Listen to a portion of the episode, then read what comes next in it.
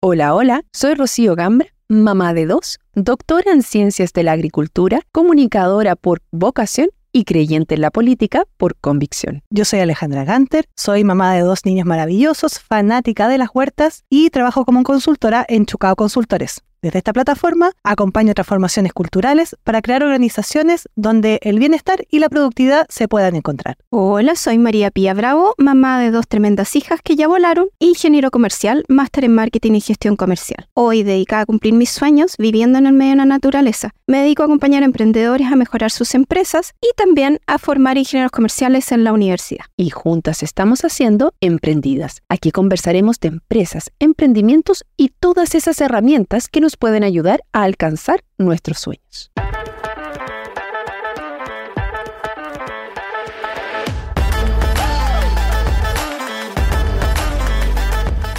Capítulo 5. Síndrome de la impostora. ¿Cuántas de ustedes se han sentido de que no están preparadas para asumir un cargo y al final las tienen que empujar para que lo hagan? Se sabe que las mujeres tenemos sueldos más bajos y además somos menos dentro de los cargos de gerencia y además menos en política también. ¿Tiene esto alguna relación con el síndrome de la impostora? ¿Qué creen ustedes, chiquillas? Yo estoy segura que sí, porque vi un dato el otro día en LinkedIn que no me acuerdo de los números porque no retengo nada, pero ah, pongámosle... Show me the numbers. show me the numbers. es que los números tienen que estar escritos. Otro día vamos a hablar de eso, de dónde está la información. Ya. No, pero caché que, ponte tú, por decir un número, las mujeres postulaban una pega cuando cumplían como el 90% de los requisitos y los hombres postulaban cuando cumplían como el 60%. Y les da lo mismo. Y en realidad tienen toda la razón. Estáis postulando una pega. ¿Qué es lo peor que puede pasar? Lo peor que puede pasar es que te digan que no. Pero las mujeres tenemos esa capacidad maldita de sobrepensarlo todo, darle chorro mil vueltas y no atrevernos a hacer las cosas. ¿Qué es lo peor que puede pasar? ¿Ustedes han tirado a la piscina alguna vez o siempre sobrepiensan todo? Yo me tiré. En la universidad me pidieron que hiciera, me voy a echar al agua, pero no importa. me pidieron que hiciera un curso de un tema que no había estudiado nunca y que no había, eh, que me interesa, pero que nunca había estudiado desde la empresa, digamos, ni, ni tenía experiencia. Y, y me tiré, y me tiré a la piscina y me ah, ¿Hiciste el curso? Lo hice y me puse a estudiar como loca, entre sesión y sesión estudiaba, estudiaba, estudiaba, tuve muchas conversaciones con gente experta y con eso hice el curso, una cosa que hago siempre sí en clase, que no sé si en una empresa es tan fácil hacerlo, pero en clase es como que yo me echo el agua al tiro. o sea, ¿en verdad no cacho nada, les dices de una? No tan así. pero, pero sí, les digo, como que les digo desde dónde les voy a enseñar. Como que... Ah, A mí me ha pasado mucho esto en el síndrome de la impostora, pero en general, en, cuestionamiento, en preguntarme muchas veces si estoy lista o no, estoy lista. Y me pasó recién, a reciencito, porque muchas veces estamos esperando que nos vean. Mm. Y, y, en el caso de los hombres, como que van y se tiran. Yo soy aquí como que espero que me vean, pero si ya no me vieron, voy y me tiro. Entonces, me pasó ahora con un curso que me llamaron para ir a hacer campañas políticas a Alemania y decía, ya, pero voy porque no puedo, no puedo ir yo, entonces quiero que vayas tú. Y yo, oh, qué bacán, qué rico cuando te ven, ¿eh? Qué bacán, yo voy a ese curso. Eh, ya, tenés que escribir tu currículum y mandarlo para que te acepten. Y, ahí el tiro fue, es que no tengo suficiente experiencia. Pánico. fue como, bacán que tú me hayas visto, pero no creo que tenga. Y después empecé a hacer memoria, así como en el capítulo anterior de Show Me the Numbers, empecé a hacer recuerdo de todas las cosas que había hecho y las vi. Y dije, hice, estuve en esta campaña, he estado todo este tiempo, he liderado estas cosas y fue como, oye, ¿en verdad? Soy bacán. Sí, a mí me pasó que yo hice una maldad. O sea, yo también tenía full síndrome de la impostora, tenía que estar súper segura de todo y como se la pía, hiper estudiar antes de lanzarme con algo y todo. Y el otro día bueno, este último tiempo ha sido de soltar muchas cosas. Renuncié a una pega de 10 años, o sea, de ahí para adelante. Y, y los últimos meses y, semanas han sido de vamos para adelante sin mirar. Y hice una, hice una maldad. ¿Les puedo contar la maldad que hice? Obvio, no le digan a nadie. Yo sé quién es. De quién no sale. Había una oficina. Yo no tenía oficina. Yo trabajaba, arrendaba un espacio en la casa de un amigo, pero hace rato que quería una oficina. Y los coworks son carísimos, eh, perdón para la gente que tiene su emprendimiento de cowork, pero a mí no me alcanzaba. Y había una oficina bacana, entonces un amigo que estábamos armando un emprendimiento, arrendémosla, me dijo, Ale, estoy loca, vamos a arrendar una oficina, no tenemos clientes, o sea, ya, sí tienes razón, hello, ya, ok, ya.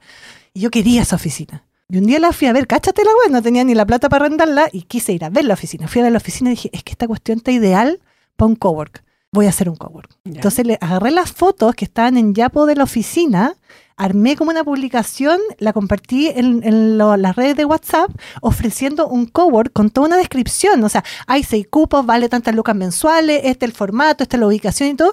Y lo mandé. Yo ni siquiera tenía arrendada la oficina. Ni siquiera le había preguntado a la gente que arrendaba la oficina si podía hacer un cowork en su oficina. Así dije, no, es que yo quiero esto. Y lo publiqué. Oye, y al tiro me contactó gente, todo el mundo me preguntaba por tu cowork. Y hasta el día de hoy me dice, oye, ¿y cómo va el cowork que fundaste? Y así como, es una oficina que arrendamos entre cinco personas.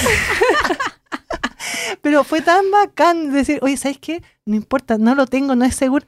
¿Qué es lo peor que podía pasar? Tener que decirle, oye, ¿sabes que se cayó el proyecto? Y no pasaba nada. Bueno, a mí me pasó también eh, cuando me vine para acá. Eh, yo estaba, bueno, había decidido después de que eh, nos desconfinamos eh, venirme para acá y empecé a buscar pega. Para acá te estás refiriendo a Al Puerto Varas. sur, sí. En el medio de la selva donde tú vives. Sí. Ah, en el medio del bosque. En medio del bosque con vista al lago. Sí, Una cosa poca. una cosa poca. Bueno, eh, nada, pues yo había trabajado en universidades, entre todas las pegas que había tenido, una era en gestión universitaria, no haciendo clase. Entonces, entre todos los currículum que mandé, que como que mandé los currículum así a gente que conocía, por si conocían a alguien en el sur, filo, así como... eh, y uno de esos fue un profesor mío, que es, eh, era decano en ese momento de la universidad acá, y mandó mi currículum para acá. Entonces, me llama el director de ingeniería comercial y así como me dice, mire, no tengo cargo en gestión que ofrecerle, pero sí eh, para hacer clase. Y yo así como, ¿nunca he hecho clase? Entonces me dice, sí, pero con el currículum que tiene, tiene mucho que enseñar, así que no se preocupe. Además viene súper bien recomendada. Sí, dije, bueno, si usted confía en mí, tendré que confiar también, po.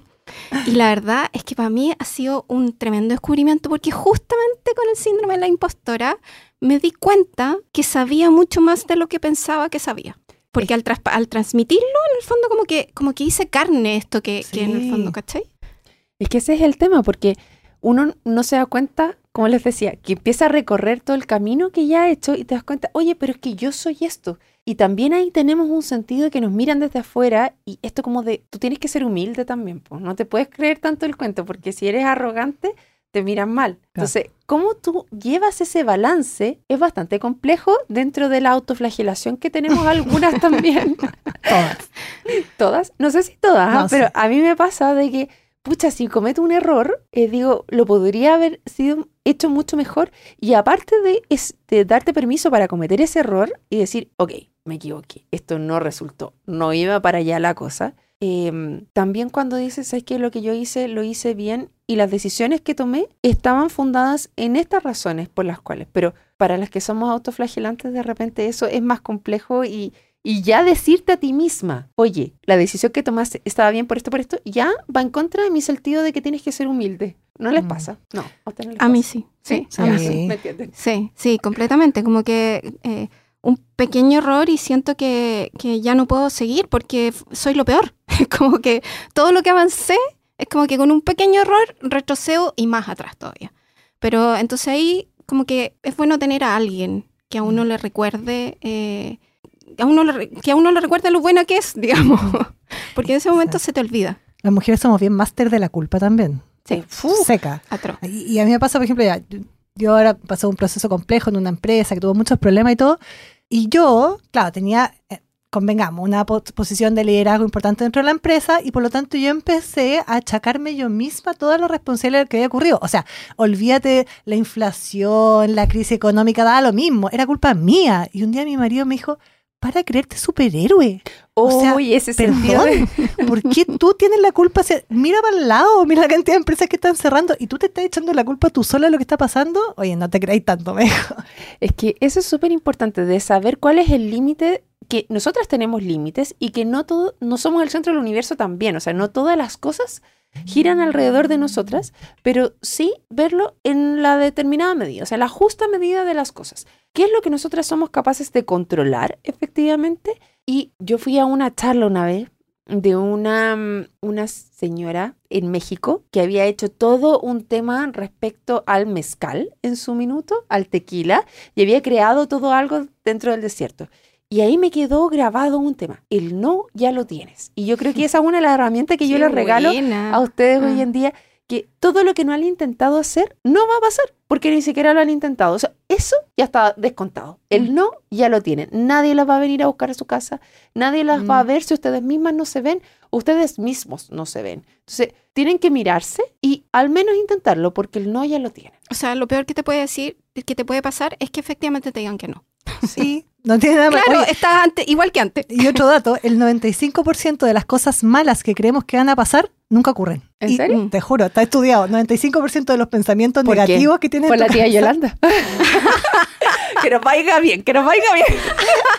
No, pero es que nuestra mente vive mucho en el negativo y en el problema y en la dificultad y el no va a funcionar. Porque tu, esto es una cuestión, tu cerebro está diseñado para protegerte. Ok. ¿Cachai? Que no te pasen cosas malas, que no te caigas por un acantilado, que no te coma un león. Entonces, este cerebro primitivo te dice, "Mm, mejor no salgas de la cueva. ¿Y si hay un león afuera? Y esa es su pega. Entonces, tú tenés que superar este, este cerebro eh, arcaico que dice, afuera va a haber un león, te vas a caer un precipicio, eh, te, va- a- te vas a tropezar y decir, ¿sabes qué? Voy a salir igual de la, de la cueva porque tengo que salir a comer. ¿Ya? Entonces, eso es el ejercicio que tenemos que hacer. Mira, todas estas cosas que me imaginé que iban a pasar, no van a pasar. Y si pasan, tampoco es tan grave. Sí, y yo agregaría un tercer punto y es saber lo que tú necesitas. O sea, con esta conciencia que tú estás señalando, Alejandra, saber qué es lo que yo necesito para también ir sintiéndome segura y qué pasa si no. Por ejemplo, la pía, en algunos desafíos que estoy tomando, me pregunta, ¿y qué pasa si fracasas? ¿Qué pasa si tal cosa? ¿Cómo vas a lidiar con el fracaso? Entonces, lo primero que yo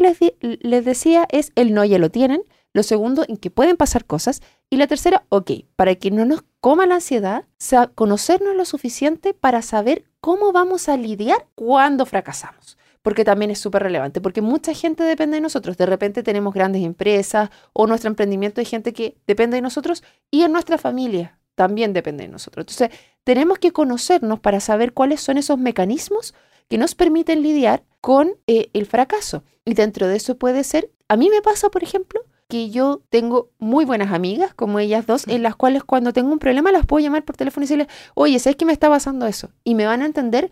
Y lo otro que he dicho ahora, tener esa zona segura en la que no te van a retar. Porque mi mamá me pasa que cuando yo me caía a los cuatro años me decía, ¿pero por qué te caíste? A, los, a los cuatro años uno se cae y no hay un problema en eso. Y por eso no podemos cometer errores ser autoflagelante. Yo por lo menos ahora le he podido decir a mi mamá, tú tienes que ser mi zona segura. Dime lo que me pasa. No es que te lo dejen de decir, pero un poquito más amable, ¿no?